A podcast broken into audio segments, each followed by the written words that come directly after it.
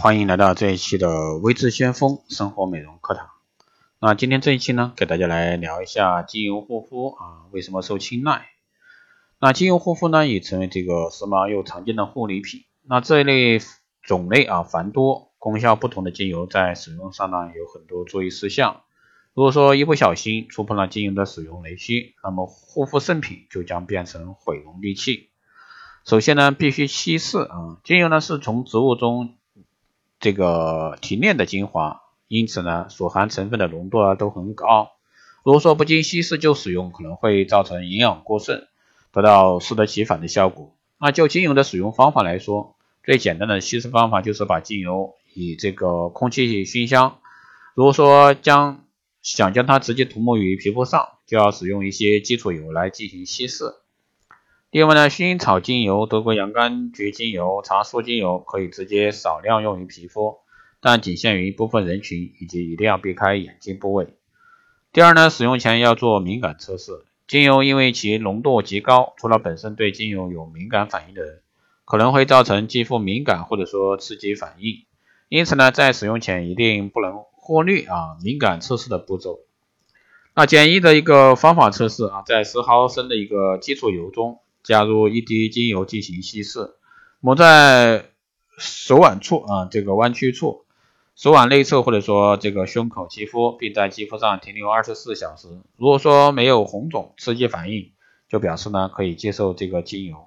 一次呢最多测试六种精油，但必须记录好什么精油涂在什么部位，这样呢才能确定哪一种精油适合你。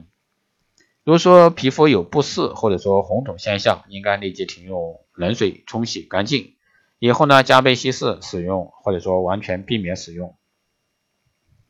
第三呢是使用频率和量啊，并非越多越好。那喜欢精油的人呢，常常会犯这样的错误：一次用太多的精油，实际上呢，这会适得其反。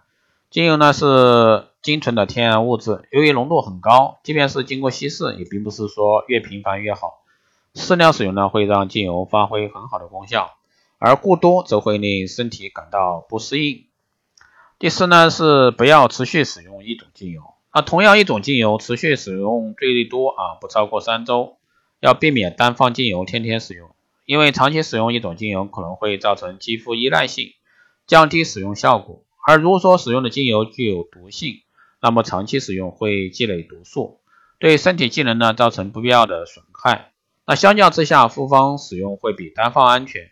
如果说是为了调理，复方精油可以持续用约三个月，最久呢不超这个。半年，但最好还是咨询专家后啊再试用比较安全。第五呢是晚上使用，避免这个感光剧毒。那有些精油呢会产生光敏反应，在使用后呢被阳光暴晒会产生感光剧毒反应，皮肤可能会变黑，甚至引发这个皮肤癌。因此呢精油最好在晚上使用，降低光敏发生的可能性。第六呢是口服精油有禁忌啊。精油一般用于外用的比较多。现在虽然说有些已经研制可以口服的精油，但不是说每个人都适合内服，而且市面上的精油质量呢参差不齐，无法判断啊其好坏。所以说最好询问啊在这方面有研究或者说经验的医师。一般来说，怀孕期间或者说哺乳期有严重身体疾患、肿瘤患者呢是禁止口服精油的。最后呢，是一些以上一些人群啊，是使用精油更需注意，患有高血压、癫痫、神经病以及这个肾部疾病的人，应该避免用使用某些精油，比如说柏树啊、鼠尾草啊、黑胡椒啊、松树啊、茴香啊。那以上人员在使用精油前，需要接受专业芳香师的指导。第二呢，是孕妇在孕期内避免使用一些将精油。因为其中一些部分呢会导致月经紊乱，使其中某些利尿成分可能会使胎盘中的液体流失。这些精油包括罗勒属精品啊、鼠尾草精油、赤白浆果精油，还有茴香精油、丁香芽精油、柏树精油，诸如此类的啊。